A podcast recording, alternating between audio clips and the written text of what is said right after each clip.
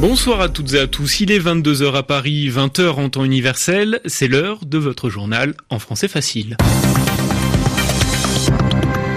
Aurélien Devernois. Et à mes côtés pour présenter cette édition, Sylvie Berruet. Bonsoir Sylvie. Bonsoir Aurélien, bonsoir à tous. Emmanuel Macron était en Corse aujourd'hui, la dernière étape de trois mois de déplacement du président français à l'occasion du grand débat national. Et il a beaucoup été question ce jeudi du statut politique de l'île.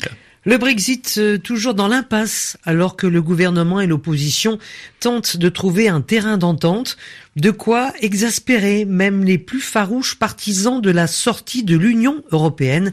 Vous entendrez l'un d'entre eux. Nous irons également en Inde où se sont tenues aujourd'hui des marches de femmes pour protester contre la manière dont le gouvernement fait campagne pour les élections législatives. L'opposition est notamment accusée de soutenir le terrorisme. Et puis du football, l'équipe de France féminine affronte le Japon ce soir à Auxerre. Nous retrouvons notre envoyé spécial Eric euh, Chorin. Le journal. Un journal. En français facile. En français facile. Ce n'est pas le Tour du Monde, mais le Tour de France en 80 jours que vient d'achever Emmanuel Macron avec une dernière étape Aurélien dans la petite ville de Cozzano, dans le sud de la Corse. Le président français venu à la rencontre des élus locaux corse, une région dotée, vous le savez, d'une certaine autonomie, mais toujours aux prises avec une forte revendication indépendantiste, un dossier qui a dominé les échanges de ce grand débat, car si les dirigeants nationalistes de l'île avaient décidé de boycotter boycotter la rencontre, de ne pas s'y rendre.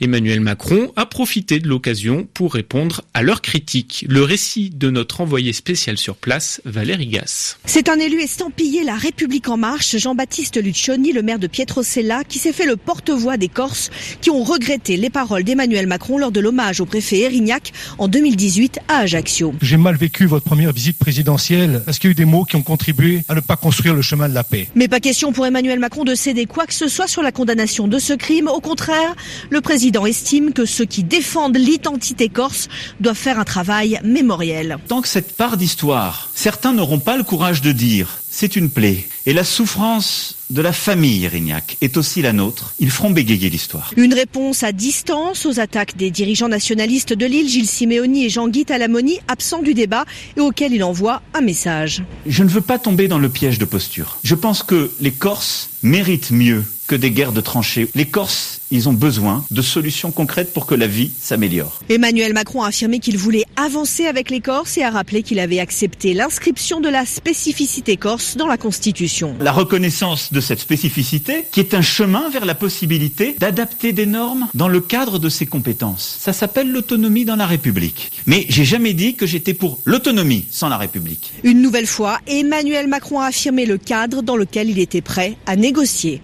Valérie Gas, Cozzano, RFI. Emmanuel Macron qui a reçu lors de ce déplacement en Corse une mauvaise nouvelle venue de Paris. La censure par le Conseil constitutionnel de l'article 3 de la loi anticasseur, un texte destiné à répondre aux violences des Gilets jaunes. Les sages, c'est le surnom des membres du Conseil, ont estimé que cet article portait atteinte à la liberté d'expression. Il permettait notamment aux autorités d'interdire à certaines personnes de manifester, un camouflet, une défaite pour le président et le gouvernement. L'Élysée a réagi de manière laconique, de manière brève, affirmant prendre acte de la décision du Conseil constitutionnel. Angela Merkel était aussi en déplacement ce jeudi à Dublin. La chancelière allemande a rencontré son homologue irlandais Léo Varadkar. Au cœur de leur discussion, le dossier du retour possible après le Brexit d'une frontière entre la République d'Irlande, qui restera dans l'Union européenne, et l'Irlande du Nord, rattachée, elle, à la Grande-Bretagne. Les Britanniques hein, qui pourraient finalement devoir voter aux élections européennes à la fin du mois de mai. Une option qu'il ne faut désormais plus exclure, selon le ministre britannique du chargé du Brexit, Stephen Barclay, en raison du délai qui pourrait être demandé par le gouvernement. Celui-ci poursuit ses discussions avec l'opposition, mais le manque d'avancée inquiète le monde des affaires. Beaucoup de chefs d'entreprise britanniques étaient d'ailleurs opposés au Brexit. Richard Stone, patron de Share, une société de courtage en bourse, y est lui toujours favorable, mais il plaide pour la mise en place d'un report de longue durée. Je préférerais qu'on révoque l'article 50, qu'on se pose et qu'on fasse ce qu'on aurait dû faire il y a deux ans, qu'on mette en place une vision. C'est le problème. Il n'y a jamais eu de vision ni de leadership sur ce que signifie le Brexit et comment on allait le mettre en place. Donc, on reprend tout au début et comme ces dernières années ont prouvé que les négociations avec l'Union européenne étaient très difficiles, si ce n'est impossible, on part au bout de deux ans avec une sortie sans accord. Mais on l'aura organisée. Oui, ça voudrait dire rester plus longtemps en Europe, mais ça signifie faire ce qu'on aurait dû faire depuis deux ans des deux côtés du Channel, préparer une meilleure sortie sans accord, toutes ces choses qui n'ont jamais été faites correctement. Donc, pardon.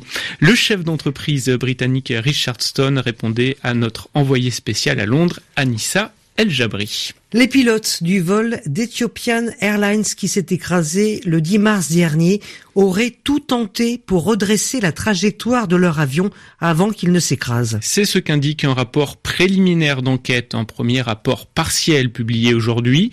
Selon la ministre éthiopienne des Transports, les pilotes ont suivi les procédures indiquées par le fabricant de l'appareil, Boeing, mais sans parvenir à éviter le crash. Le rapport sous-entend donc un problème de l'appareil et une responsabilité responsabilité du constructeur américain. Et on parle de ces tensions en Libye, Aurélien. Le maréchal Khalifa Haftar, qui contrôle l'est du pays, a ordonné à ses troupes de marcher sur la capitale, Tripoli. Le gouvernement rival a de son côté demandé aux forces qui le soutiennent de se tenir prêtes. La France, l'Italie, le Royaume-Uni, les États-Unis et les Émirats arabes unis ont appelé à une désescalade, à une baisse immédiate de ces tensions. En Inde, les élections législatives vont commencer dans exactement une semaine. Espérant obtenir un nouveau mandat, le gouvernement mène une campagne très dure à l'égard de l'opposition, l'accusant d'être favorable aux terroristes et au Pakistan ennemi. Une stratégie électorale dénoncée ce jeudi lors de marches de femmes. Elles ont dénoncé une politique de haine et de discrimination diffusée par le gouvernement. Notre correspondant en Inde, Sébastien Farsi, était dans le cortège de New Delhi. Reportage. Plusieurs centaines de femmes accompagnées de quelques hommes et de transsexuels défilent dans le centre de New Delhi sous une énorme banderole où il est écrit Sauvez notre constitution et au cri de Azadi, liberté. Richa est une jeune chercheuse. Les programmes que le gouvernement a annoncés pour les femmes ne produisent aucun effet. Tout l'argent part dans la publicité. Mais il ne se passe rien sur le terrain. Nous luttons aussi contre la haine religieuse que diffuse ce gouvernement et la tolérance pour les lynchages des musulmans. Nous appelons donc à ne pas voter pour ce gouvernement car il va détruire notre pays. Dans la foule, quelques cheveux gris également, des féministes de première heure comme Renou, 60 ans. La femme a une approche beaucoup plus humaine de la société, plus égalitaire. Et dans les temps de crise et de haine, comme en ce moment, la femme doit sortir pour essayer de rétablir le respect de chacun. Des dizaines d'autres marches de femmes similaires étaient prévues pendant toute cette journée dans 20 États du pays. Sébastien Farsi, New Delhi, RFI. Retour en France à présent avec euh, du football et le match amical qui oppose ce soir l'équipe de France féminine à son homologue du Japon. Un gros test pour les Bleus à 64 jours du coup d'envoi de la Coupe du Monde en France. Éric Chorin, vous êtes notre envoyé spécial à Auxerre où se déroule la rencontre. Et la seconde mi-temps vient tout juste de reprendre.